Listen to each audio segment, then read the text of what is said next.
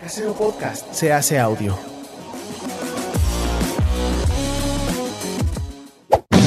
¡Chavos, banda! Este programa es patrocinado por ustedes mismos. Si quieren apoyar nuestro proyecto, lo pueden hacer por medio de Patreon en patreon.com diagonal herejes el podcast.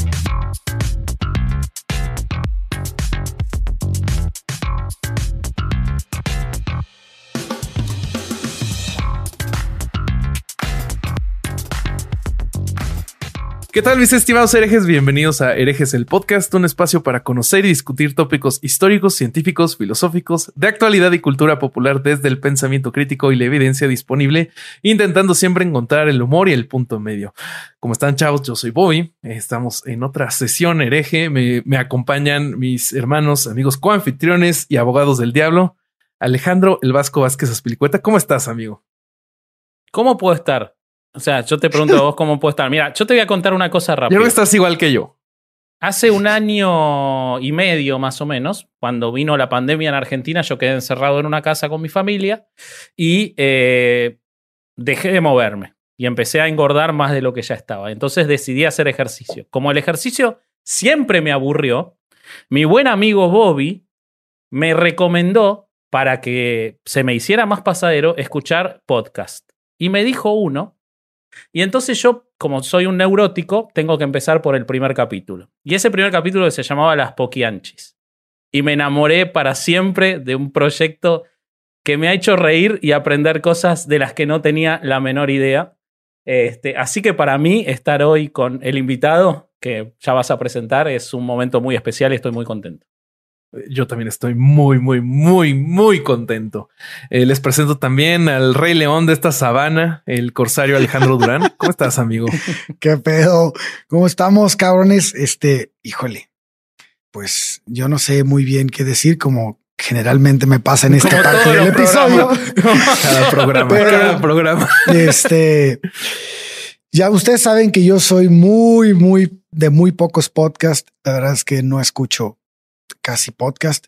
Y este, realmente lo que nos está pasando hoy es algo que me llena de felicidad y este, pues, ¿qué te puedo decir, canal? Estamos muy, muy contentos y ahorita vamos a presentar al invitado. Antes de eso, me gustaría decir que este, tengo que felicitar de un cumpleaños a, a una fan que me escribió y me pidió por favor que, que, este, que hiciera esto en este momento. Y Lula Menaya, muchas felicidades, pásala toda madre, hoy es tu día y lo mejor de lo mejor.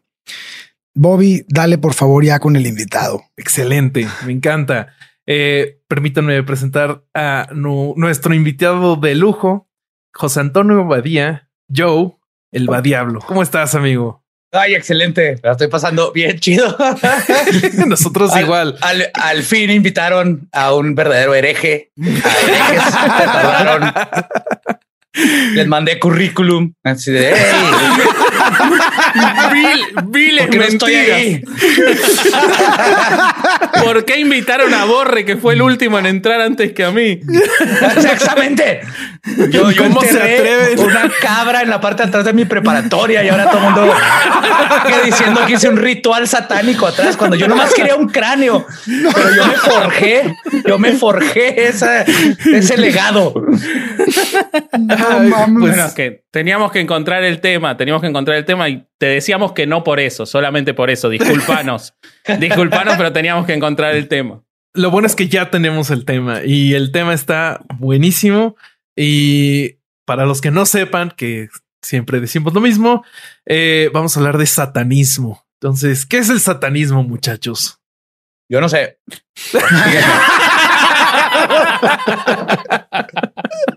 Yo no sé ni por qué me trajeron a este tema. Vine vestido de diablo, de diablo porque así me he visto habitualmente. Sí, sí, sí. Me, me encontré esta camisa en el closet. Dije, Te tropezaste, caíste a la paca y saliste así. "Ah, a ver si con esa camisa parece que sé de lo que hablo. Bien. Si querés, si querés, Bobby, yo cuento un poquito y después Badía nos, nos ilustra Nos y nos ilumina, enseña sí. a todos. Venga, Dale. hagamos eso. Vamos, vamos a hablar del satanismo, pero vamos a hablar de un satanismo en particular, un satanismo eh, que tomó forma a partir de la segunda mitad del siglo XX, eh, con un primer exponente, con un primer exponente eh, que fue Anton Sandor LaVey, un hombre que nació como Howard Stanton LeVey, que nació en, en, el año 1930 y murió en 1997, y que un personaje muy particular, muy interesante como persona, eh, porque además el 80% de su biografía es probablemente mentira o exageraciones, pero divinas, y uno elige quedarse con que hayan sido verdad. Eh, desde haber, bueno, él fundó la iglesia de Satán y por eso vamos a hablar de él, pero él contó que trabajó en un circo, no hay ninguna evidencia de que haya trabajado en el circo y que haya, eh, se haya encargado de los tigres, él contó que se asqueó de la condición humana por haber eh, trabajado de fotógrafo en, una, en un departamento de policía, los biógrafos han probado que nunca hubo un Levey, Lavey o como lo quieran buscar en ese departamento de policía. Pero aparte era fotógrafo paranormal, ¿no? Bueno, eso encontré no, yo. No, era, investigador psíquico. Paranormal, eso, claro. eso, investigador mm. psíquico. Pero él decía que había hecho fotografía en, uh -huh. en, en un departamento de policía y así muchísimas historias que fueron forjando una personalidad. Y en un momento de su vida, a él le gustaba mucho el tema de, bueno, él contaba que había tenido una abuela gitana que lo había influido, que tampoco está tan claro que haya sido así. Y él en de un Filadelfia, ¿no? ¿De dónde salió Los gitanos de Filadelfia son muy bien, muy buenos, bien conocidos, ¿no? Famosísimos por leer La Palma y el Philly Cheesesteak. y la campana de la libertad. Ellos sí. tienen los mensajes secretos. ¿sabes? Tráeme tu sándwich de Philly Cheese y te leeré tu futuro. Esta hebra de queso dice que te vas a casar a los 30. Ay, y la cuestión es que, pese a toda su condición, también era un tipo al que le, le giraba bastante el, el, cerebro. Y entonces tuvo algunas ideas muy interesantes que las llevó, yo creo que por esa necesidad o ese gusto de llamar la atención, a el nombrarlo satanismo y está muy bien explicado en, en, sus textos, en particular en la Biblia satánica, que creo que nuestro invitado tiene ahí en posesión. Eh, ahí está. Que, no, no salgo eh, de la casa sin ella. Tengo una copia en la guantera del, del, del carro. Sí, sí. Eh, y él, eh, entonces, este hombre refiere a Satán como el adversario. Él dice que desde muy joven tenía una necesidad por, viendo la hipocresía del cristianismo, de encontrar explicaciones por la contraria. Y entonces uh -huh. él toma el término Satán eh, con, por su origen eh, semántico como el adversario y a partir de Satán empieza a explicar determinadas cosas. En 1967 eh, él escribe lo que son los mandamientos satánicos, que voy a leerlos y si les parece a partir de eso, este Vamos eh, a platicar. Eh, comienza a contarnos su, su, su, experiencia y todo, y ya no hablamos más. Eh, pero son muy interesantes y tienen mucho el pensamiento crítico. Va a haber cosas que les van a sonar raras, piensen que es del 67 y piensen algunas lo revolucionarias que son para el momento en el que las escribe, otras por supuesto que no. Eh, él dice, no des tu opinión o consejo a menos que te sea pedido, no cuentes tus problemas a otro, a menos que estés seguro de que quieran oírlos. Cuando estés en el hábitat de otra persona, muestra respeto o mejor no vayas. Si un invitado en tu hogar te enfada, trátalo cruelmente y sin piedad. No hagas avances sexuales a menos que te sea dada una señal de apareamiento. Y yo quiero detenerme en este. El mundo sería tanto mejor si se le hubiera hecho caso sí. de ese momento. Tanto mejor. Todo lo que nos hubiéramos ahorrado. Eh, Reconoce el poder de la magia si la has empleado exitosamente para obtener algo deseado. Si niegas el poder de la magia después de haber acudido a ella con éxito, perderás todo lo conseguido. No te preocupes por algo que no tenga que ver contigo. No hieras a niños pequeños, una obviedad, pero que tantas, tantas, tantas veces, y Badía tantas historias nos cuenta de gente que hiere a niños pequeños. Uh -huh. No mates animales no humanos a menos que seas atacado o para alimento. Y cuando estés en territorio abierto, no molestes a nadie. Si alguien te molesta, pídele que pare. Si no lo hace, destruyelo. Eh, yo me voy a detener acá. Después están los nueve preceptos que están también en la Biblia satánica y que complementan esto y son muy interesantes. Pero quiero empezar eh, preguntándote, Badía, ¿qué te, ¿cómo llegaste a esto? ¿Qué te pasó cuando empezaste Sí. a descubrir esto? ¿Qué pensás de todo esto? Bueno, en general, lo que sepas de Antón, lo que quieras. Llegué, lo, lo- lo he platicado muchas veces, llegué como la mayoría de la gente que llega al, al satanismo y a, a la Wicca y a la brujería. Llegué por una necesidad de, de saber más cosas y de este, ser un adolescente hormonal enojado con el mundo.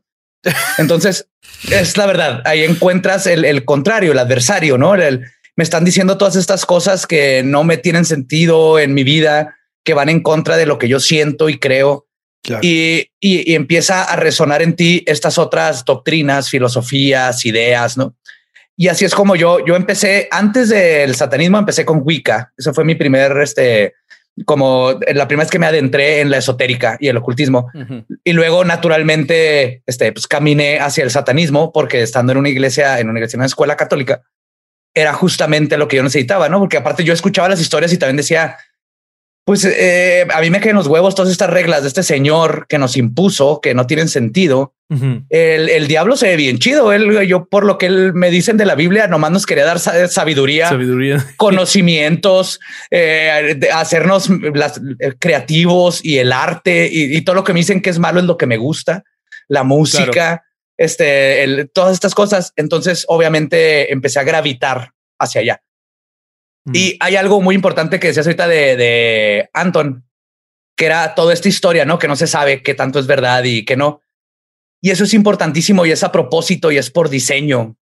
Porque como un mago, el, el crear un símbolo alrededor de ti y vivir el símbolo, eso es lo más importante. No importa quién eres, importa quién crees que eres y, y lo que la gente cree que eres.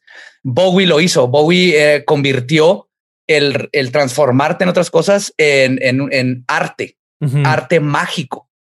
Porque él no, no era nomás como el de moda, no como Madonna que se reinventaba. Él se convertía en otra persona y vivía como otra persona y componía.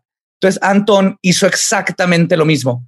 Él se convirtió en este ser que estuvo con tigres y era detective. ¿Y qué importa si lo fue o no mientras él lo viviera? No fake it till you make it. Esa es la regla número uno en la magia caos, que ahorita les hablo un poquito más. El, el satanismo viene de, de dos vertientes, la, el, el camino de la mano derecha y la mano izquierda. Entonces es muy importante entender que Anton era un no que se inventara todo esto para ser charlatán, sino se inventaba esto porque era un mago, así como este Alan Moore y Grant Morrison, que viven sus personajes, se transforman ¿no? en, en estas Sa- cosas. sabes, que, sabes que me está llegando al corazón con esos nombres. No, totalmente. y sabes que sabías que Alan Moore se topó a John Constantine en un bar. ¿En serio? En una lo- historia él cuenta, estaba pisteando Ah, y sí, llegó, claro, claro, llegó John sí. Constantine y le habló y le dijo eso de que, ¿sabes qué? El secreto de la magia es que cualquier pendejo la puede hacer, ¿no? Any bloke can do it. Pero esto fue un- algo que le pasó, ¿no? Eh, Hizo un tulpa, se creó en una, una realidad y es porque él creó toda esta realidad alrededor de él. Y ese es, Claro. esa es la base de la magia. Esa es como destruyes el ego, porque ya no soy Badía el que nació con mis papás y que ese soy el- la persona que yo quiero ser. Ujú. Ah, Y al hacer eso, Ok. va- es un ejercicio para ir, el, el ego ya no va y viene, porque no importa. Ok. Ok. Ok. Pero yo te hago una pregunta sobre, sobre eso. eh, o, una reflexión, no una pregunta, porque obviamente todo lo que él plantea tiene mucho de análisis crítico de la sociedad, del Sí. individuo. Él estaba muy influenciado por muchos filósofos, digamos, por Ayn Rand y, y por un montón de cosas más. Y él, en, en el prefacio de la Biblia satánica, él dice, en este libro hallarás verdad y fantasía. Cada una es necesaria para que exista la otra, cosa que me parece maravilloso, Sí. pero deben ser reconocidas por lo que son. Puede que no te guste lo que veas, pero verás. Entonces, él está diciendo, porque en el prefacio él habla de que la mayoría de los autores que hablaron de ocultismo, que hablaron de magia, eran unos mentirosos y que eso llevaba a la gente a terminar usando la Ouija. Eh, ¿Vos considerás que, eh, o, o- o no consideras, explícanos un poco cómo es este tema de- del mago, que vos lo explicaste muy bien en el episodio, en un episodio de leyendas también, que hablaste mucho de esto, eh, no sobre él, pero que lo, que lo explicaste muy bien. Pero vos considerás que eh, él creía en la existencia de un Satán como figura o Satán es una figura filosófica Ah. eh, para representar cosas respecto de lo que somos como seres humanos. Sí, esto es bien importante y de hecho justo pegas en el punto. Hay que separar los dos tipos de satanismo, ¿no? Es, hay el teísta y el no teísta. Entonces, básicamente la- las únicas personas que son satánicas de que creen en un Satanás con cuernos que vive en el infierno son los católicos. A huevo. A Sí, huevo, sí. son los únicos que creen que existe el diablo. Sí, güey.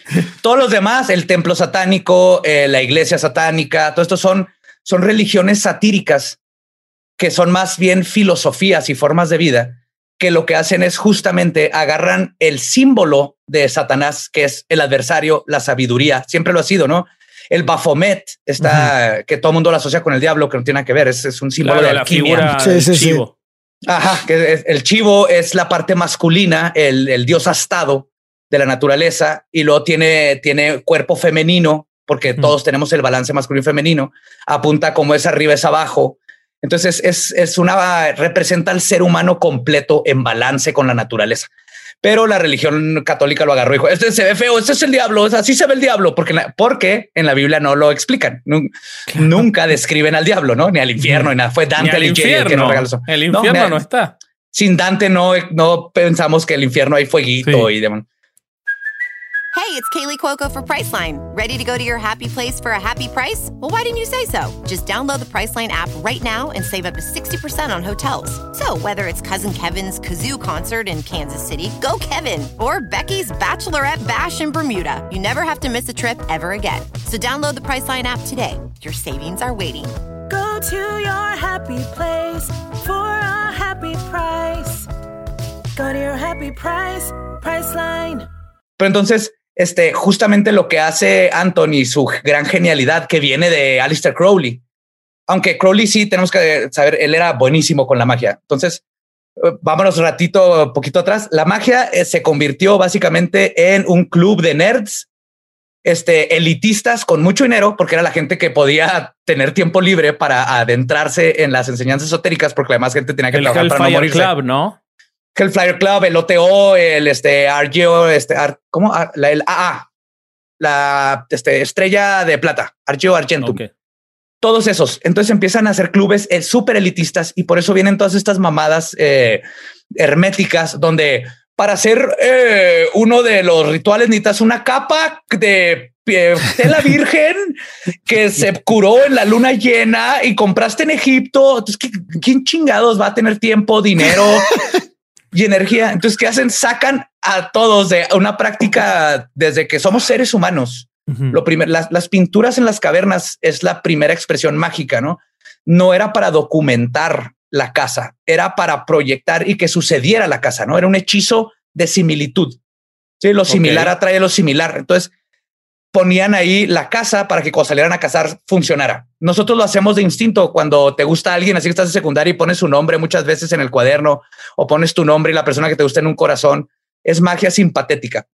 Entonces era algo de todos se hace de elitistas. Crowley llega y se da cuenta y dice, esta bola de nerds quieren que la magia sea nomás de, de esta bola de ricos. Y no, la magia es para coger y tener poder y hacer todas estas cosas chingonas. Y, ah, y rompe, ¿no? Rompe y saca todos estos conocimientos de nuevo a todos. Anton llega y agarra esto y empieza a liberar la mente de la gente de nuevo, regalándole estos conocimientos, pero él es muy inteligente, es un David Bowie de la magia, ¿no? Él lo que hace es que se crea toda una personalidad bien chingona que la gente decir, ah, no mames, este güey es un chingón.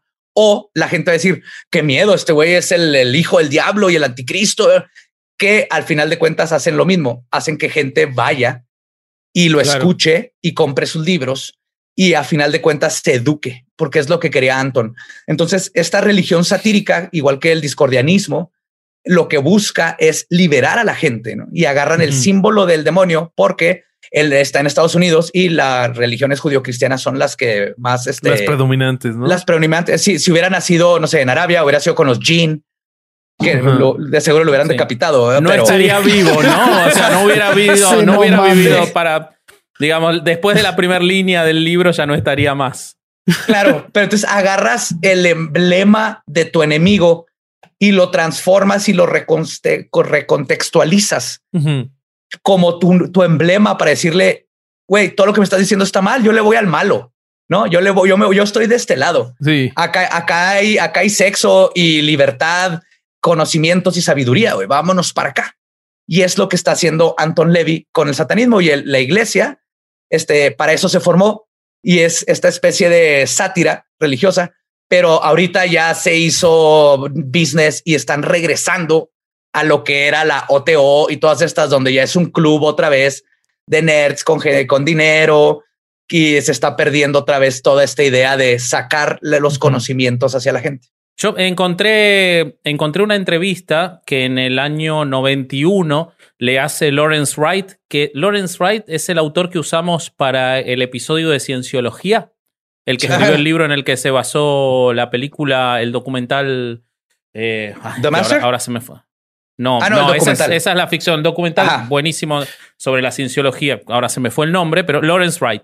En el 91 estuvo 15 días entrevistando a, a Anton y Anton le, le dio declaraciones como, por ejemplo, decirle que él nunca había dicho que había hablado con Satán ni con Dios, porque él estaba muy desilusionado con lo que se había convertido todavía en vía de él eh, la iglesia de Satán, porque él decía que, que lo habían empezado a rodear un montón de como eh, alienados sociales que no estaban entendiendo, él eh, entendiendo que lo que él estaba buscando era eh, despertar en la sociedad una crítica sobre, sobre todas estas ideas preconcebidas, ¿no? Y que se lo estaban tomando literalmente y se estaban yendo para, para otro lado.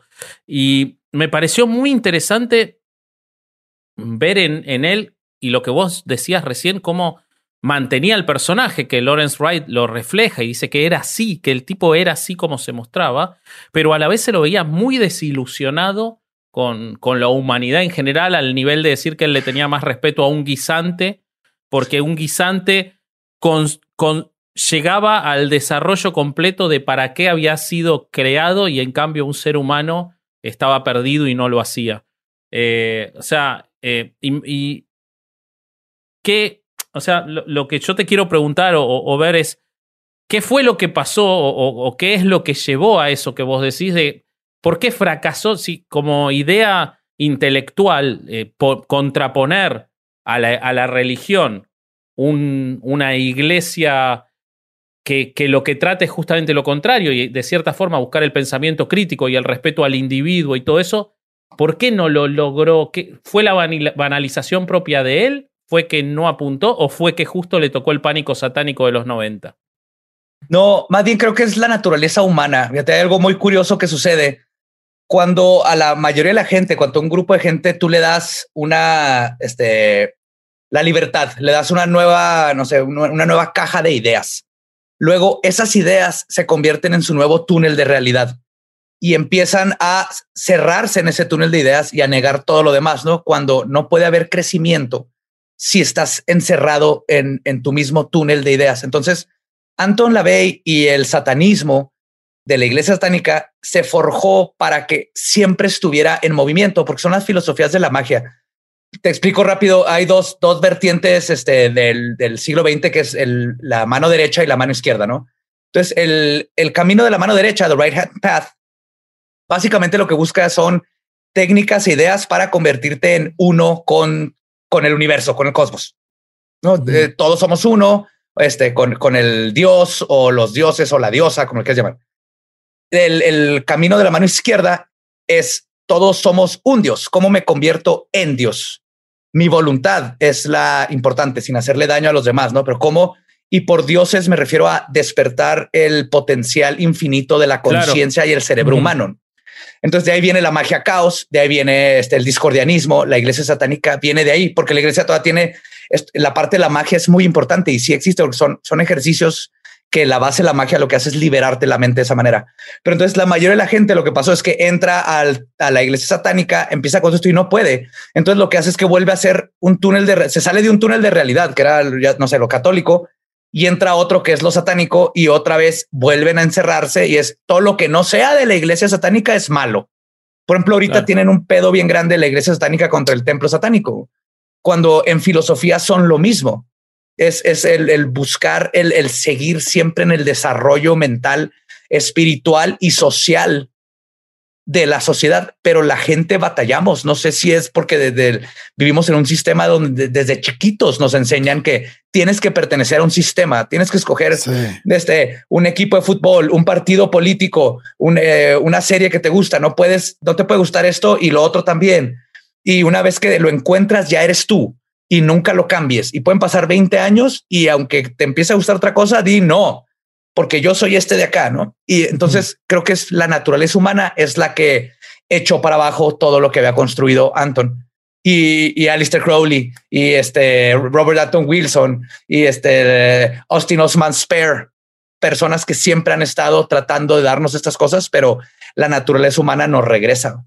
Oye, Joe, pero, pero sí, en, en vaya, al menos lo que dice el, el templo satánico, sí difieren en algunos aspectos con, con este, con la. Virgin- con, con la Bey, ¿no? Porque dicen que ¿Por qué no explicas un poco el templo satánico? A ver, Ujú. que Ale o. o- es o que, Rob, es que para- el, el TST dice que, que tiene sus propios principios y, y la- sus principios rectores, haz de cuenta.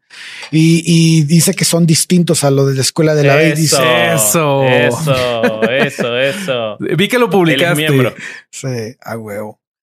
Este, el que, que ellos creen que representa una, que, que representa una evolución natural del pensamiento satánico. El principio primordial, lo dicen en su página, exige utilizar la mejor evidencia científica disponible para tomar las decisiones más racionales en el mundo Yes. real.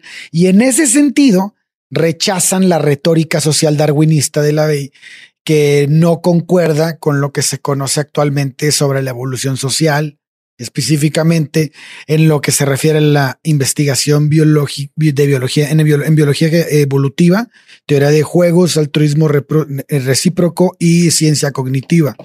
Entonces, este, si hay una, si marcan una diferencia fuerte, bueno, al menos lo que, lo que dicen ahí es una gran diferencia con ellos, pero como que no, no, no, yo no aterricé muy bien en dónde es esa, eh, este, específicamente esa división. Pero me parece interesante lo que dicen porque parten de un, parten del pensamiento crítico también, pero como que se actualizan con lo que hay hoy en día científico. Para mí O esa es eso la diferencia. intentan, ¿no? No, pues sí, pues sí. Eso es, es que hay una diferencia muy, si es el, el paso lógico, esta es la gente que sigue captando de lo que se trataba, lo que Anton estaba tratando de hacer y lo captan en esta época donde las cosas han cambiado, donde hay internet, este ya con todos, donde la ciencia se ha elevado muchísimo. Y además, una diferencia muy grande entre los dos es que el templo satánico no tiene el aspecto de la magia, no, no tiene la- el claro. aspecto de todo lo esotérico y ocultista, es 100% social, ¿no? Y usan ¿no? el. El símbolo es para pelear contra las injusticias sociales que muchas veces la gran mayoría de los grandes problemas que tenemos ahorita en sociedad, la raíz es en la religión, ¿no? No estaríamos hablando y discutiendo todavía si personas del mismo sexo se pueden casar, si el aborto debe ser legal, Mm. si se pone, si no hubiera religión. Claro. O sea, legalmente y científicamente no hay, no hay por qué cuestionar estas cosas. Es porque todavía la religión está ahí. Entonces entra el templo satánico a decir, ok, tú me estás diciendo que este, no, no- las mujeres no pueden tener anticonceptivos como parte de, de su seguro médico de la empresa o que no pueden abortar porque tu religión, aunque no lo digas abiertamente, pero sabemos que es porque tu religión lo protege. Ok, mi religión, que es satánica, está a favor. sí. Y lo de, entonces, si, si esa mujer tiene derecho a no hacerlo porque su religión este, católica lo permite, ella de acá tiene la religión satánica que la protege y entonces con tus mismas reglas Exacto. nos Sí. vas a dar la igualdad a todos, ¿no? Y, y eso, es, eso es es- genial. Entonces, una, esa es la diferencia muy cabrona, porque estos vienen con ya un golpe social a cambiar el mundo. Anton estaba tratando de cambiar la mentalidad. Como Ahora del es un- individuo, ¿no? del individuo y ahora llega el templo a mover el- como sociedad adentro de las leyes y todo a cambiar todo. Ujú. Pero digo, es un paso genial del, del satanismo. ¿Y, y qué opinas tú, Joe, acerca de este cambio de, de, de lo que venía pensando la Bey a lo que está haciendo ahora el, el templo satánico? Yo creo que es Bueno, la Bey era un este, este, hedonista medio mamón. No creo que le gustaría que ahora está Lucius Graves. No sé si se Claro. llevarían porque si era medio egocéntrico, pero sí creo que estaría orgulloso de cómo están usando la misma filosofía y la idea que él, que él estaba haciendo y lo, cómo la captaron más ellos que los que quedaron de seguidores Mm. en la iglesia satánica, ¿no? Sí. Y eso es, Para- eso es triste. Para explicar un poquito para el público antes de, antes de que sigamos, voy a, voy a contar un poquito qué es el, el templo satánico. El templo satánico es una iglesia fundada en 2012 por Lucian Graves y Malcolm Jarry. Eh, los dos son seudónimos de otros nombres. Eh, dos personas muy interesantes y muy inteligentes. Lucian Graves es graduado de Harvard en neurociencias.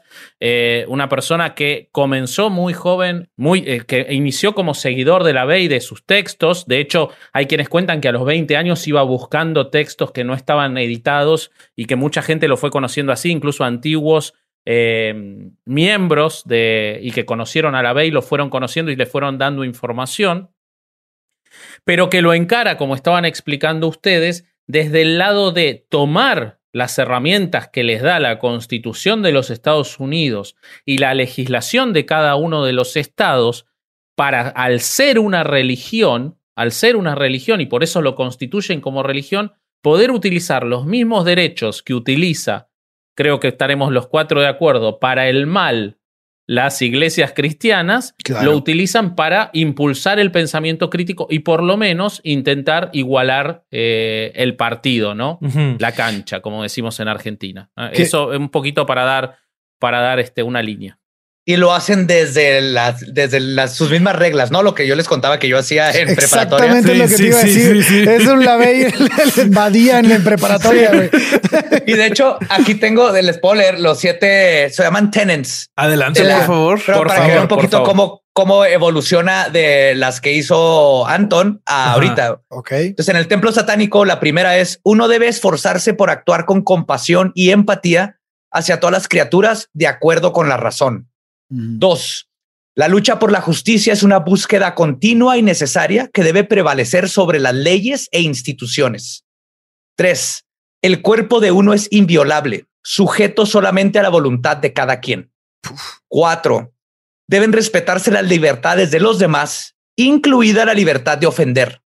Invadir voluntaria e injustamente las libertades de otro significa renunciar a la propia. Cinco, las Wow. creencias deben ajustarse a la mejor comprensión científica que se tiene sobre el mundo. Uno debe tener cuidado de nunca distorsionar los hechos científicos para que se ajusten a sus creencias. Seis, las personas son falibles. Si uno comete un error, debe hacer todo lo posible para rectificarlo y resolver cualquier daño que pueda haber causado. Y siete, cada principio es solo una guía diseñada para inspirar a la nobleza en la acción y el pensamiento. El espíritu de compasión, sabiduría y justicia siempre debe prevalecer sobre la palabra escrita o hablada. Palabra de Lucifer. Te Güey, alabamos, espe- Satán. especialmente. Lo único que, lo único que lamento profundamente, y, y creo que me parece que es algo irresoluble, es que antes de leer no dijo y cito. Y yo creo que eso es- me duele, lo siento como un puñal en el medio del pecho, que teniendo la oportunidad de oro de decirnos en nuestro modesto podcast, y cito, se ve que está registrado, se ve que Lolo lo tiene registrado y no se lo deja decir en otros podcasts. Este, pero, pero bueno, vamos a dejárselo pasar. Vamos a Pero, dejárselo pero ya lo tenemos mal. acá. O sea, ¿qué Me más siento mal, quieres? perdón. Sí. No, no, no, no. Ahí no. estaba, no, ahí estaba. Tienes un buen punto. No, por favor. Per- permitirme, permitirme hacerte el chiste es más valioso que que lo hayas dicho en mi, en mi concepción. Así que- Güey, Eh, especia- especialmente el punto 3, güey. Debería estar en los pinches mandamientos de la iglesia católica, güey. Debería estar en la constitución. No mames, estar el cuerpo es inviolable, güey. todo debería estar en las escuelas Sujeto únicamente Sí. a la propia voluntad, güey. Y cuando es un niño, Así no, cabrón. No mamen. Claro, pero no, en, en- en los 10 mandamientos tienes como ocho que dicen Dios es lo mejor y Amarás a. Dios. Y los últimos, ah, no mates y, Y tal vez no robes. a mujeres de otros güeyes. Sí. Sí. Neta, Sí, sí, eso sí. los pusiste hasta abajo. No pudimos haber empezado con no mates o No violes. no violes, este, cosas más. No, no, vamos a empezar con santificar fiestas y cosas así. Bueno, Pero Eh, lo que me parece maravilloso es el respeto que plantean tanto la Bey de una forma mucho más cruda y, y- discutimos de esto con Bobby. Me gustaría que Bobby eh, me cuente su posición porque me parece súper interesante sobre esto. Pero me, me encanta eh, el respeto sobre, digamos, que muchas de estas cosas se podrían reducir a ejercer tu libertad absolutamente mientras no jodas a otros. Que es un principio con el cual si todos viviéramos Sí. bajo ese principio casi no necesitaríamos ninguna otra regla. Y ellos lo tienen tan claro, pero aún así como la sociedad no lo tiene claro, hay que expresarlo en tantas reglas, ¿no? Pero es, eh, no jodas a otros, viví tu vida, no dejes que nadie pretenda limitar tu libertad y vos no, le, no in- introduzcas ese ejercicio de tu libertad en la libertad de otros, ¿no? Esa es la base de todo este precepto y concepto mágico. Sé libre, sé tú y como adulto haz lo que se te hinche mientras no le hagas daño a los demás, ¿no? Incluso hasta en, en el, el- en, la- en el camino de la mano izquierda y el tantra, el budismo tántrico de este lado, te habla de esto, ¿no? O sea, el- lo importante es conocerte. Si tú quieres saber qué se siente masturbarte 200 veces en un día, hazlo. Vas a saber si te gusta o no. Se Si tú siente bien, quieres muchachos. ¿eh? drogarte- Se siente- se- pero es romper los tabús que hace la sociedad mientras no le hagas daño a nadie más. Es la única forma de conocerte, el, el reprimir todo esto y más reprimir cosas tan básicas como la sexualidad y este el levantarte temprano en un domingo porque tienes que ir a una, un templo gótico con un tipo en una máquina de tortura romana ahí enfrente. No es natural, ¿no? Y si no lo quieres hacer, no tiene nada de malo. Y si quieres hacerlo, tampoco tiene nada de malo mientras no le hagas daño a nadie más, como tú dices. O sea, la primera Exacto. regla en, en cualquier lado y con eso nos ahorraríamos muchísimas peleas. En- Pues la, la puta empatía, güey. No mames. O sea, la raza, este, como que buscas mucho es, mandatos o reglas y, y no hagas lo que no te gustaría que te hicieran a ti o, o piensa primero en el enfrente antes de hacer algo. Creo que pues es un principio primordial, cabrón. O sea, no, no, que sea, nos ahorraríamos un chingo de pedos si, si pensáramos así, cabrón. Pero desgraciadamente, este, las instituciones y las religiones y lo que las ideologías que rigen nuestros, no- no- al menos nuestra sociedad, eh, te lleva a salvarte tú, a pensar en ti, hacer, o sea, muchas veces es, es primero yo, yo, yo y luego yo y al final yo, güey. Pues es que el pedo, bueno, lo que yo veo es que en los mandamientos que ponen las religiones, eh, por lo menos las, este, las monoteístas, dentro de esos mandamientos yo veo que intentan autolegitimarse, ¿no? Si es que tú vas a conseguir algún tipo de, de salvación es a través de la institución. Y entonces creo que eso es lo que termina corrompiendo todo su sistema de, reglas y, la falta de actualización. Y creo que aquí es, sí se ve claramente como del paso de las ideas de la Bey al templo satánico, sí hay una evolución de pensamiento y que esa evolución está mm, fomentada, ¿no? Ese es el punto, ¿no? O sea, el mundo cambia, las ideologías cambian. No hay forma de saber en 20 años cuando las nuevas tecnologías estén, si ya está la singularidad donde todos tenemos ya chips y podemos conocer todo Wikipedia en cuanto abres los ojos y te despiertas. ¿Cómo vamos a pensar en ese punto? Y uno pensaría que las filosofías y las religiones deberían de ir a, a- este, acomodándose a todos estos conocimientos, ¿no? Pero por, por naturaleza, las religiones, especialmente las monoteístas, no pueden hacer esto, no se pueden adaptar. Entonces, ¿qué hacen? Siguen tratando de controlar. Es la única forma que pueden y que conocen con miedo y con control de no Culpa. perder seguidores y culpa. Exactamente.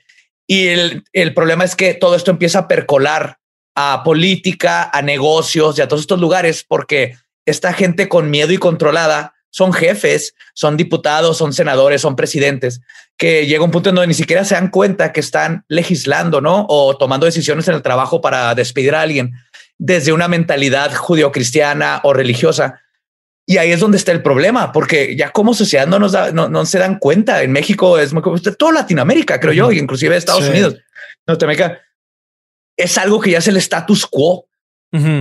Entonces, por ejemplo, si yo saliera con una banda de metal por mi calle con esta capa de Anton Levy que tengo, este, hablando cosas de Lucifer, va a llegar la policía, la gente se va a quejar, va a haber un pedo. Mm. Pero si es Semana Santa y llega una bola de gente con tambores y me despierta en domingo, güey, no tiene de malo, pues es que es el, es el, status quo, ¿no? Es, es lo que pasa. Si Llegó no un punto crees, en donde- respeta, ¿no? Exacto. Mm. O sea, eso hay una, Frase hay una diferencia. horrible. Hay una, hay una diferencia Sí, muy grande. Sí, eh, te entiendo perfectamente que es libertad de religión y no es libertad de culto. Tú puedes claro. tener la religión que tú quieras, pero no vengas a, a hacer tu culto enfrente de mi casa. No vayas a enseñárselo a personas que no les interesa. No se lo inculques a niños que no saben qué está pasando. Exactamente. Hazlo en tu casa, vive tu espiritualidad en tu casa, donde quieras. Hay un templo, ve a tu templo y ahí en tu templo. Y fuera de eso, cada quien lo que le interese, ¿no? O sea, esto es bien común, en, se oye bien, bien distinto y raro aquí, pero en Japón las familias, ahí está el, el, el, este, o en una esquinita es para los que creen, son chinto budistas, en el otro son los tántricos Ujú. eh, queman sus inciensos, hacen sus cosas y fuera de ese momento nadie habla de religión. No es algo que sale de la casa, no es Ujú. algo que es parte de la sociedad y que controla ¿no? a los demás. Y es difícil pensar en un mundo así porque, como les digo, ya es el status quo. Y entonces todas estas este, religiones nuevas como el discordianismo o el satanismo o todo esto, justo lo que buscan es romper esos túneles de realidad, cuestionar a los que están ahí para que te des cuenta que es un, esto está pasando, es el status quo, no te habías ni siquiera dado cuenta Sí. De lo que estás haciendo.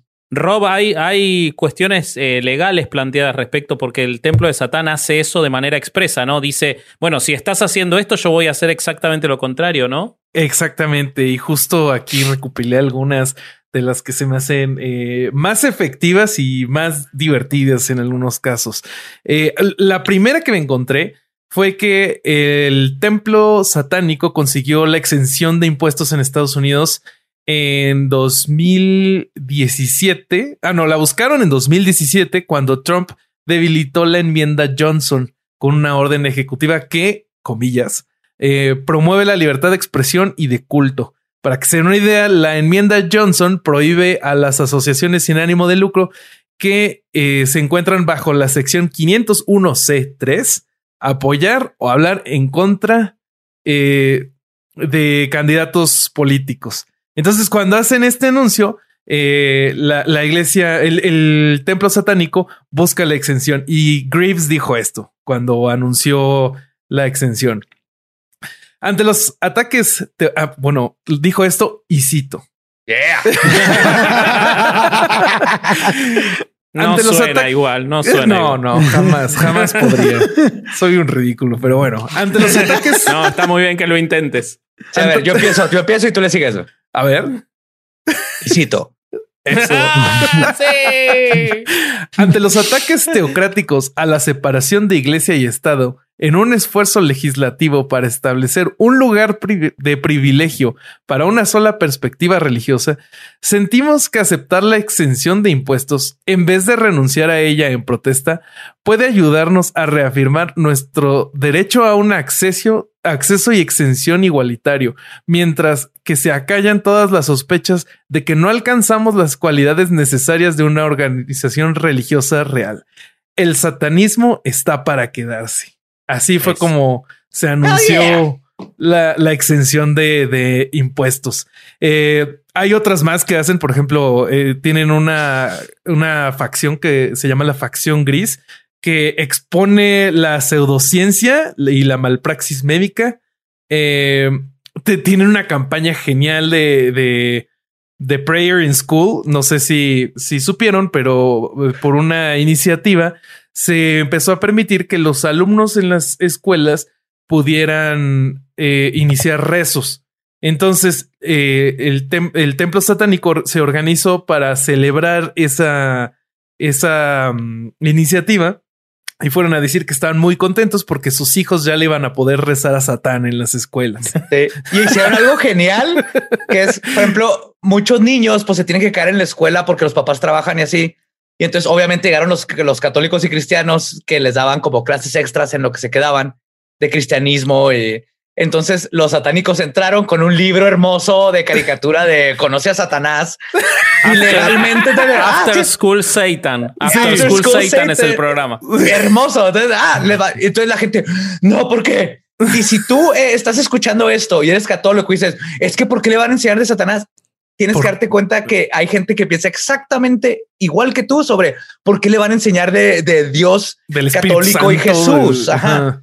Aquí el punto es, es balancear al y esto es muy importante.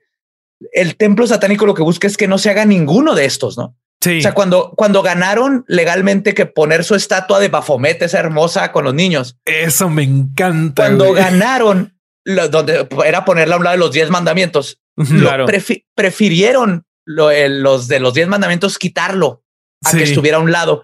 Y entonces el templo dijo, no lo vamos a poner. O sea, el punto no es que esté el Baphomet, el punto Es es que no o nada. están todas las religiones o ninguna, ¿no? Exacto. Oye, yo en, en Se ese deje mis- de... perdón, Dime, perdón. dime.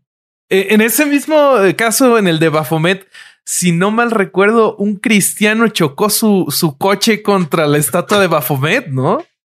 Contra los diez mandamientos. Ah, y dijo que era, sí, sí, ya, ya recordé bien cómo estuvo. Fue contra los diez mandamientos. Y es que ¿Y sí por qué algo- chocó contra los diez mandamientos? Para, para decir que fue un satánico el que lo hizo. Ah, tarado. Qué triste, güey. Pero es que es horrible. Por ejemplo, aquí en Juárez tenemos un problema de años. Un- una secta católica pintó en el, el- tenemos una cordillera que empieza bien en la montaña Franklin y luego se convierte en el Cerro Bola. Ujú. Que es triste esa mentalidad mexicana. Son del mismo tamaño, pero los gringos es la montaña y nosotros le pusimos cerro. Pues son del mismo tamaño. o sea, son problemas de mexicanos. El punto es que si tú vienes a Juárez, de lo primero que te topas, usted enorme dice la Biblia es la verdad, lela.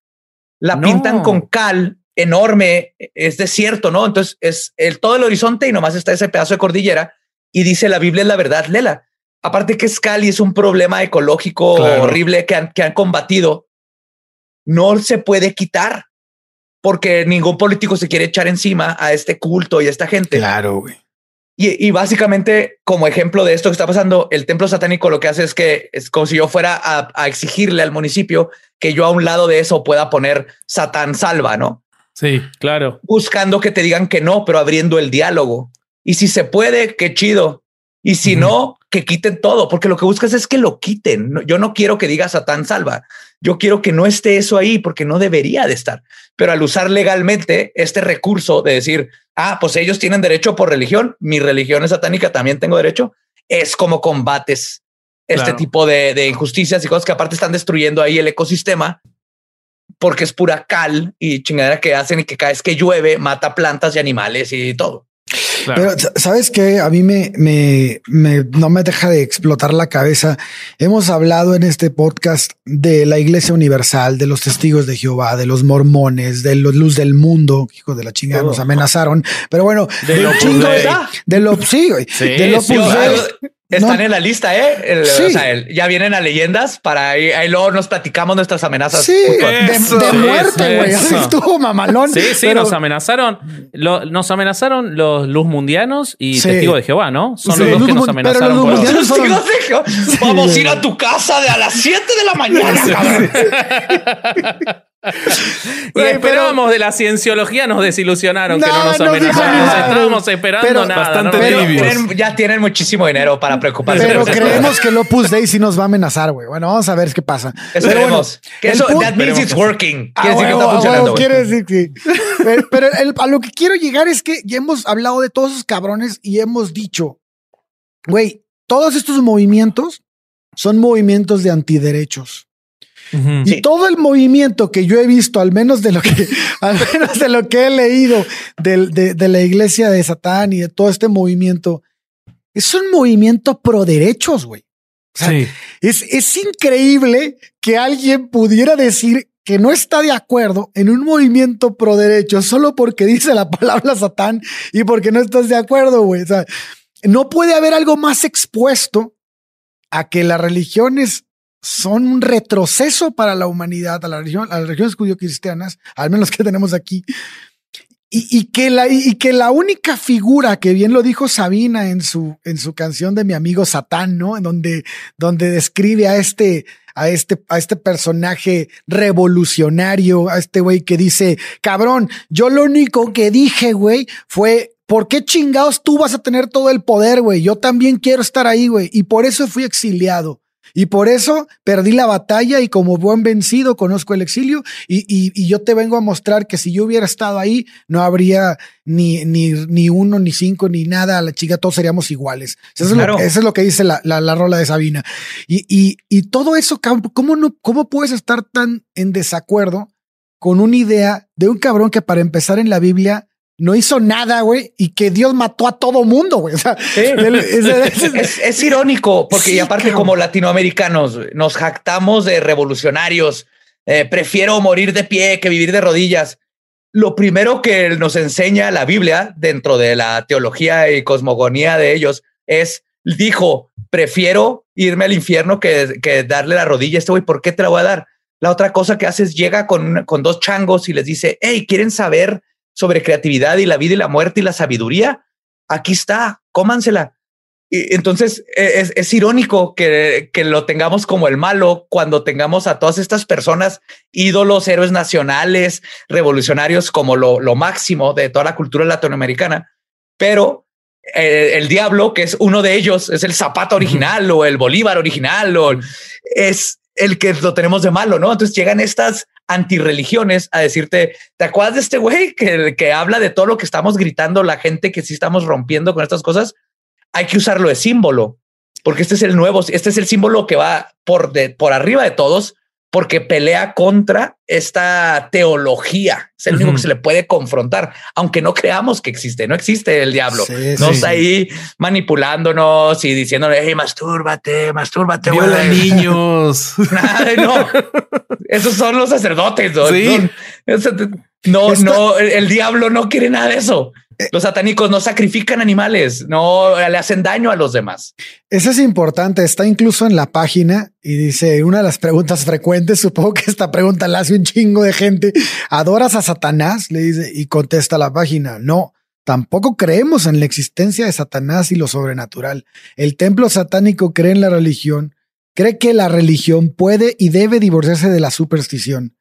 Como Sí. tal, no promovemos la, la creencia en un Satanás personal. Abrazar el nombre de Satanás es abrazar la investigación racional alejada del sobrenaturalismo y las supersticiones arcaicas basadas en la tradición. Puta madre. güey. Exacto. Mames. Es que eso es. Y es lo que Antón hacía. O sea, usó el símbolo para empoderar al individuo y se convirtió en individuos empoderando al símbolo. Y es donde se perdió la idea de Antón. Ujú. y es donde se ha perdido la idea mágica de todo. Entonces, yo, por ejemplo, soy satanista, discordianista, este mago caoísta, que el, el, el chiste es cree en ti, lee de todo, haz tu propia cosmogonía, cosmogonía este, haz, haz magia, que la magia es que tu voluntad se haga realidad y es un ejercicio mental de estar aceptando todas estas cosas que pasan y sincronías, no va en contra de las leyes de la física, ni eh, va- funciona con la probabilidad.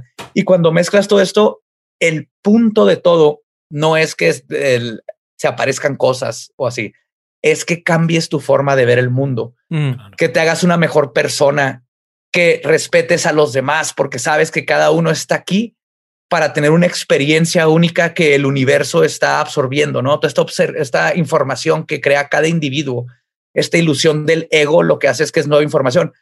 No va a existir otro este, Bobby jamás, no importa, aunque te clonen por las experiencias. Es información que tú, Sería Bobby, con- desafortunado si sí hubiera otro. La no humanidad importa. no lo afortunado es afortunado, es, es subjetivo. Para el universo es una información Mm. nueva.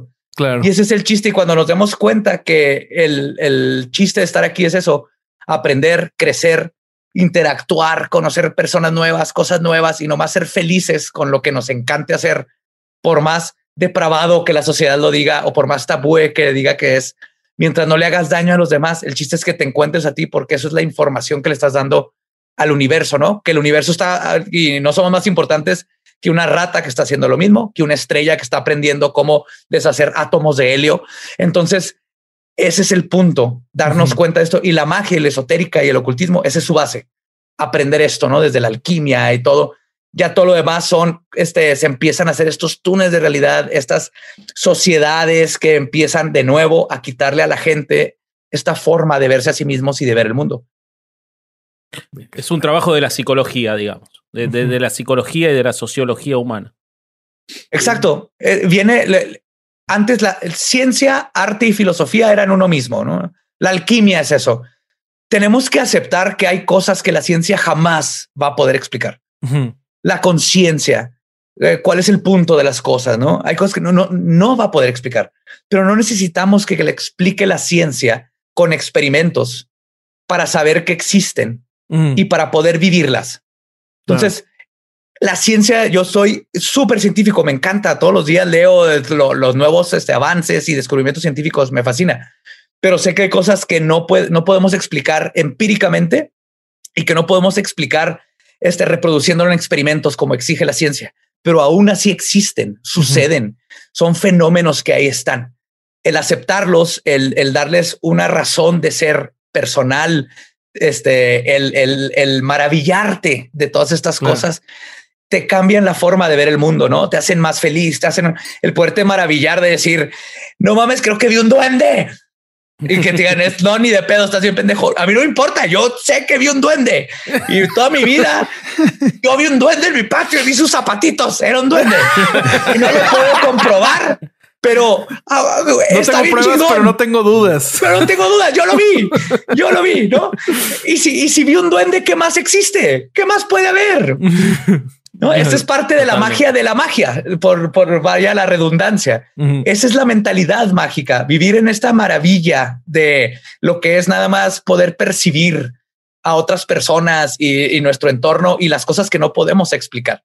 Creo que ahí y el diálogo de estas cosas, no? Ahorita, por ejemplo, con todos los ovnis y los WAPs y lo que está pasando, ya se está abriendo la conversación.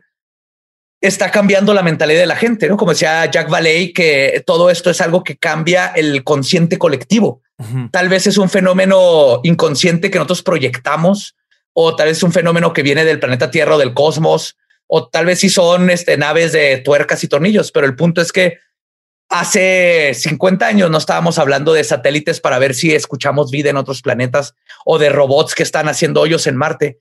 Eso fue gracias a que cambió nuestra mentalidad, gracias a todos los avistamientos ovnis de, oye, si sí existen, todo el mundo cree eh, que hay algo más, vamos a buscarlo. Los científicos ya lo empiezan a buscar. Y ahorita lo padre es que cambió esa mentalidad porque ya lo, este, antes era penado, ¿no? Que lo- los pilotos hablaran de estas cosas, que gente, o- ayer o hoy salió un video de Obama hablando de, sí, están estas cosas y no son naves que hicimos nosotros y, y no los podemos explicar, ¿no? Entonces, mientras más se abra la conversación, más se abre la mentalidad a que hay más. Y A eso nos más. abre a la búsqueda. Y eso es lo importante, la búsqueda. Porque creo que lo que nos va a unir como sociedad es esa y lo que nos une es la búsqueda por lo que está por encima de nosotros, por afuera de lo mundano, por el cosmos, por los misterios en la física cuántica y la conciencia colectiva y la singularidad con la tecnología y todas estas cosas. Pero falta mucho para llegar a eso, porque algo que nos detiene, que es lo que estamos hablando y es justo lo que llega a conectar todo de nuevo, es la religión, tristemente. Tristemente. Porque, porque a final de cuentas eso hace que compita tu cerebro, que escucha todo esto y, y le tenga miedo o, o lo tache como algo satánico o algo que no debes ver ni leer o algo que no debes hacer y nos detiene Claro. como un proceso de cultural, social y e humano, ¿no? Ese es lo más importante, que como humanos empecemos a salir de esto y nomás no la pasemos bien chido gracias al Internet, a estas juntas, a poder hacer tantas cosas que la tecnología nos ha regalado. Ah, huevo. Totalmente. Totalmente. Ah, y eso que dice Badía se refuerza con, con, con la, con la, un poquito con la, este, la historia de Carl Sagan, ¿no? O sea, ese cabrón empezó a, a decir, güey, pues puede haber ¿por qué no? Y empezó a investigar cosas fuera del planeta. Y este, y, y, y además su tirada siempre fue derrumbar las, las ideas cre- de, de creencias religiosas, güey. Diciendo, Ujú. güey, usa el pensamiento crítico. Puede haber lo que sea allá afuera, güey. Pero pues vamos a investigar y vamos a ver qué chingados es, ¿no? Eso está con madre, güey. Y no Está te conformes con, con respuestas a medias, ¿no? Exacto. Ajá. Pero por ejemplo, como en todo y lo que te enseña este, toda la magia y la esotérica es el balance es lo más importante. Entonces, no podemos ser siempre totalmente lógicos y pragmáticos. Eso no nos lleva a ningún lugar porque así no funciona el ser humano y así no funciona la mente humana. No tiene que haber una parte espiritual, una parte metafísica, una parte invisible que no se puede explicar. Entonces, el balancear estas dos cosas es lo difícil porque en ese, en el lado espiritual metafísico es donde se, se metió a fuerzas las religiones, especialmente las monoteístas, porque la religión en sí no es mala, especialmente antes de las monoteístas eran desde los paganos, los celtas, y nos vamos con los gnósticos y todo esto. Los gnósticos ya tenían ideas de, bueno, el dios este, ahorita los, los que Alá, este, o Yahvé, que es el mismo, decían, él es el malo, él hizo este mundo bien culero y jodido. Entonces, y nos quiere hacer esclavos y quiere que, que le recemos, ¿no? Y entonces eh, los celtas, por ejemplo, tenían, era, es la naturaleza y hay criaturas en todos lados. Y los griegos y los nórdicos es, son estas representaciones de, de la sabiduría y el trueno. Pero, Pero no. porque también, también lo que pasaba, eh, nosotros hicimos un capítulo hace poco sobre los dioses de la Mesopotamia, que Alejandro se estudió todo.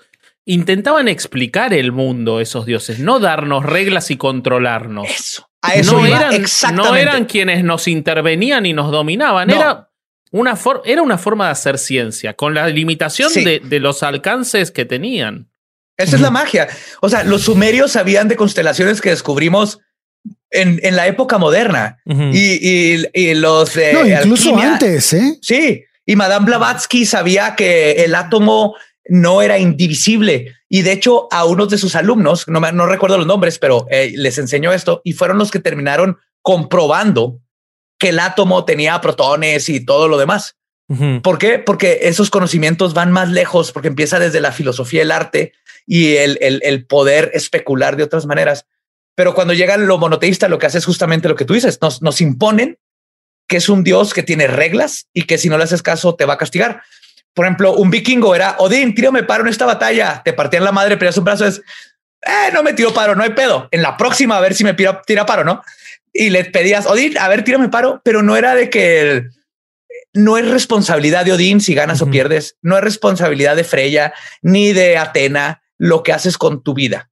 Eran ideas y este conceptos que tratabas de, de meter hacia ti. Es muy parecido a lo que hacen los católicos con los santos, ¿no? O sea, cuando le rezan a, no sé, San Cristóbal de las Casas, no siquiera sé si es un santo, pero lo que buscan Sí, sí, es, sí. es- es- Y si no, que- es un lo- lugar en Chiapas. lo que buscas es sacar como Ah, sus de, la- de las propiedades. casas, ¿no? supongo que San Cristóbal es un santo. Sí, lo de las casas no sé. Pero lo que buscas es lo que representa. Entonces, por ejemplo, si yo voy a tener que hacer un speech y le tengo miedo a hablar en público, el- en la magia caos te dicen, rezale a- al guasón, güey, rezale a Joker, alguien que le vale madre. Lo que está buscando es su esencia, lo que representa y lo vas a traer y, y lo vas a representar en ti. No es de que esté, exista Joker y se va, pero pues sí existe como concepto. Entonces, así, así existía, sí, el, el concepto, lo que representa, ¿no? Como Dios. Sí, la diferencia es que antes los dioses eran conceptos, ahora Dios con lo monoteísta es él tiene toda la razón y aparte exige cosas y te va a castigar y tiene reglas. Y si Y la es cagas, bien odioso como un montón es- de es un creyentes. asco, güey. Es un pinche Pero es que, niño pero es que es eso. de seis años, güey. Eh, sí, es eso. Es la idea que dice Vasco, es de que antes era para explicarnos la realidad que veíamos, de lo que, lo que, lo que percibíamos, perdón. Y actualmente, bueno, y conforme pasaron los años, lo que se volvió fue un medio de control que junto con la política, que al principio eran una misma, pues lograron amalgamar a la sociedad en una, en una misma ideología para hacerla, pues pelear batallas por lo mismo y, hacer mil cosas, o sea, tenerla unida, ¿no?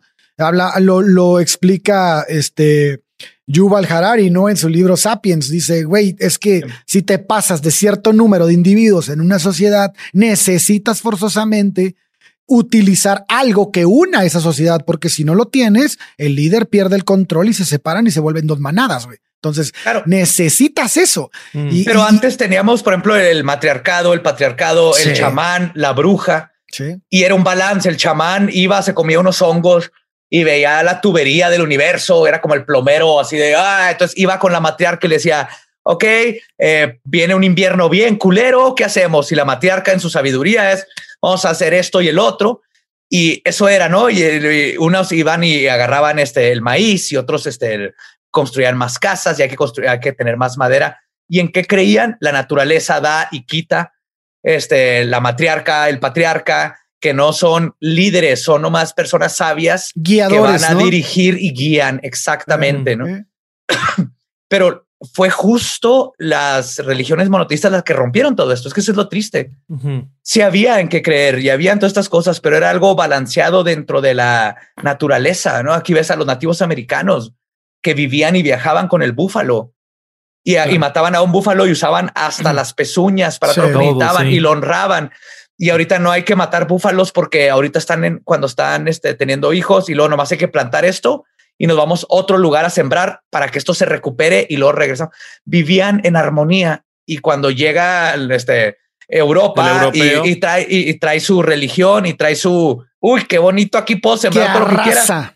Arrasó con todo y la naturaleza les mandó ardillas a lo pendejo, les mató todo, las plantas. Y ese es el problema. Y, y venían de esta mentalidad. Es que no, no tenemos idea de qué tan arraigada está la religión dentro de, de cómo se ha madreado desde el ecosistema hasta la forma en que nos llevamos como seres humanos. Ya, para mí eso es lo triste. Eso es lo que sí, me quita el sueño así de "Ah, qué coraje. Sí. Pero sí está cambiando. En, en buenas noticias, ¿Crees? ahorita está cambiando. Viene el nuevo eón, ¿no? El que Crowley llamaba el nuevo eón, donde la gente está despertando. Vemos las nuevas generaciones, están más interesadas en, en Wicca y eh, este, estas otras cosas que en la religión está perdiendo la, la- todas las religiones monoteístas están perdiendo seguidores Sí. como nunca antes. No mames, Joe, pero yo veo un crecimiento bien mamalón en los evangelistas, güey, y en los Ah, esos sí cristianos. dan miedo, Está esos- bien cabrón, güey. Mira, va a seguir sucediendo mientras falte educación, obviamente. Sí. Totalmente. pero Sí. está creciendo por el otro lado estas nuevas generaciones que ya no les interesa nada de eso. Son generaciones empáticas, son generaciones que ya no andan con mamá de ¿qué, qué es gay? ¿Qué, qué me importa si es gay o no? No, mamá o papá o tía o el resto de la es mi amigo. Yo lo conocí como es. Ya no se están haciendo estas, ya no están debatiendo como estamos debatiendo este, en las leyes si se puede o no casar un hombre con un hombre, una mujer con una mujer. No les importa, no? Porque ya crecieron en este otro mundo. Falta tiempo, pero con educación y que se vayan muriendo los viejitos. Va a ir cambiando todo. Es triste, Sí, pero sí, es sí, verdad. sí, sí, sí, es triste, sí. pero es verdad. Sí. Sí. Eh, oigan, pues yo para concluir eh, este tema de satanismo les quiero solo contar una última historia que es la misa rosa. No sé si alguna vez escucharon de ella. No. No. Chequen. No. Esta se realizó sobre la tumba de Catherine Johnston. Eh, ella fue madre del fundador de la iglesia bautiza de Westboro. Este, no sé si han escuchado de esa iglesia. Sí, sí, ya sé a dónde vas. Oh my God, fue lo más verga del mundo. Sí. Es, una iglesia súper racista, este, eh, súper homofóbica. O sea, son lo peor de lo peor. Entonces, cuando Esta es la iglesia que en Estados Unidos este, van y, por ejemplo, se murió un soldado y van y le con, a protestar y decir qué bueno que se murió porque Sí. no estaba en los pasos de Dios. O y se moría alguien que sabían Exacto. ellos que era homosexual y van al funeral. Vamos, hijos Sí. de puta. Hijos de A la verga, Puta, qué pedo, güey. hijos. Sí, sí, sí, sí, sí. Exactamente. Entonces, bueno, después de que la iglesia bautista de Westboro amenaza con hacer disturbios en los funerales de los fallecidos en el, en el bombardeo del maratón de Boston, eh, la- la- el templo satánico organiza una ceremonia en la que Greaves eh, oficia mientras dos hombres homosexuales se besan sobre la tumba, mientras que él toca la lápida con sus genitales y canta un hechizo para transformar la orientación sexual de los restos de Catherine Johnston. Es que este es el mejor, es el mejor loophole ever porque los bautistas te pueden bautizar después de muerto. Sí. Como los mormones. Como los mormones, exactamente. Sí. Entonces usaron eso para rebautizar a la No esposa seas mamón. homosexual y ya. Ah, Entonces. Eh, yo, yo con Genial. esto quiero decirles que pues, no, no se dejen llevar por las apariencias, como ya lo aclaramos en este capítulo. Los satánicos ni siquiera creen en Satán, creen en, en, en cualquier, en otra cosa completamente diferente. En la libertad, la sabiduría. Exactamente, y- exactamente. Y esa es mi conclusión. La empatía. Ustedes, muchachos. ¿qué opinan? Yo, yo lo que quiero, quiero volver a un punto que hizo Ale hace un rato, eh, en el que decía que ahora recién, hace un minuto, porque hace un minuto estábamos hablando de esto recién, ¿no? Sí, hace un sí, minuto claro. que estábamos eh, hablando del episodio, grabando. Eh, Ale decía que los, los, ¿por qué los pastores le hacían la guerra tan fuerte a algo que en realidad no era eh, el, satanismo de, adorar a Dios y por qué ni si- siquiera se, se negaban, por qué se negaban a, ni siquiera saber qué era lo que planteaban. Y yo creo que es exprofeso, o sea, para la iglesia y para el cristianismo es mucho más lineal y fácil enfrentar al enemigo de que el satanismo adora al demonio que permitir que sus fieles o que la gente en general conozca qué es lo que en realidad apunta el satanismo, que es al pensamiento crítico, al respeto del hombre, al respeto de la naturaleza, a, la búsqueda de una mejora social. Son peores enemigos y, y, la Bey lo decía, nadie ha hecho más para alimentar al cristianismo que la idea de Satán, porque para ellos la idea de ese enemigo es mucho más fácil de enfrentar y de utilizar que la idea de- del pensamiento escéptico. Entonces, ellos, ¿por qué no van a decir que en, en el After School eh, with Satan, o no me acuerdo cómo se llamaba, Así, eh, de lo que se habla es de, eh, de la búsqueda del raciocinio, de los últimos conocimientos científicos? No, ellos tienen decir, que decir que a los chicos se les está enseñando sobre el demonio, porque con eso pueden trabajar. Ese es su enemigo lineal. En cambio, con el pensamiento que los va a destruir a ellos, no quieren ni que se sepa que existe. Claro. Y ese es el verdadero enemigo. Y por eso es tan importante que estas entidades, que estas instituciones, que se construyan como iglesia, porque la legislación de los Estados Unidos lo permite, y, y ojalá en muchos países más ocurra, los enfrenten con sus propias armas. Porque es ahí donde no pueden pelear y es ahí donde pierden la batalla. Sí, de acuerdo. Eh, Y con eso yo quiero concluir justamente lo que dijiste, eh, elocuentemente replica eh, Anton LaVey, que es el diablo es el mejor amigo de la iglesia porque la ha mantenido en este viva y, y haciendo negocio por cientos de años, ¿no? Claro. miles el- de años. Y en el- va en eso. Necesitan este enemigo en común para unir a los demás y sublegarlos y hacerlos que hagan lo que ellos quieren que hagan. Claro. Sin el miedo no son nada ellos. El final de En el nombre de la rosa, ¿no? Un show con Sean Connery en la abadía. Cuando le dice eso al. Él le dice que el, el- el demonio es el. quita la risa. Sí, Muy bien. Este, creo que podemos con eso cerrar el programa, amigos míos. Eh, Joe, ¿qué otros proyectos traes además de leyendas? Porque nos contabas que, que tienes lo de Twitch, este, leyendas, el Dolop, eh, historias del más acá. ¿En dónde Ah. más te podemos encontrar? así es. Me encuentran en cualquier redes como el Va Diablo con B grande, el Va Diablo. Este sí, hago Twitch. eh, tenemos Historia del Más Acá que salen los jueves, eh, Leyendas Legendarias los miércoles. Este y con eso pues, nos pueden encontrar como Leyendas Legendarias o Leyendas Legendarias Pod. Y eso es todo. Ahí, ahí, ahí me encuentran. Es fácil, es fácil. Excelente, Pero proyectos los están escuchando. Eso. Ok. Bueno, pues cerremos, amigos. Eh, si no queda más que agregar, este fue otro domingo de no ir a misa y escuchar el podcast. Muy bien. Muy bien. Hasta luego. Palabra de Belzebub. ¡Eso! Podemos irnos a pistear. Excelente. Sí, como si no lo hubiéramos estado haciendo.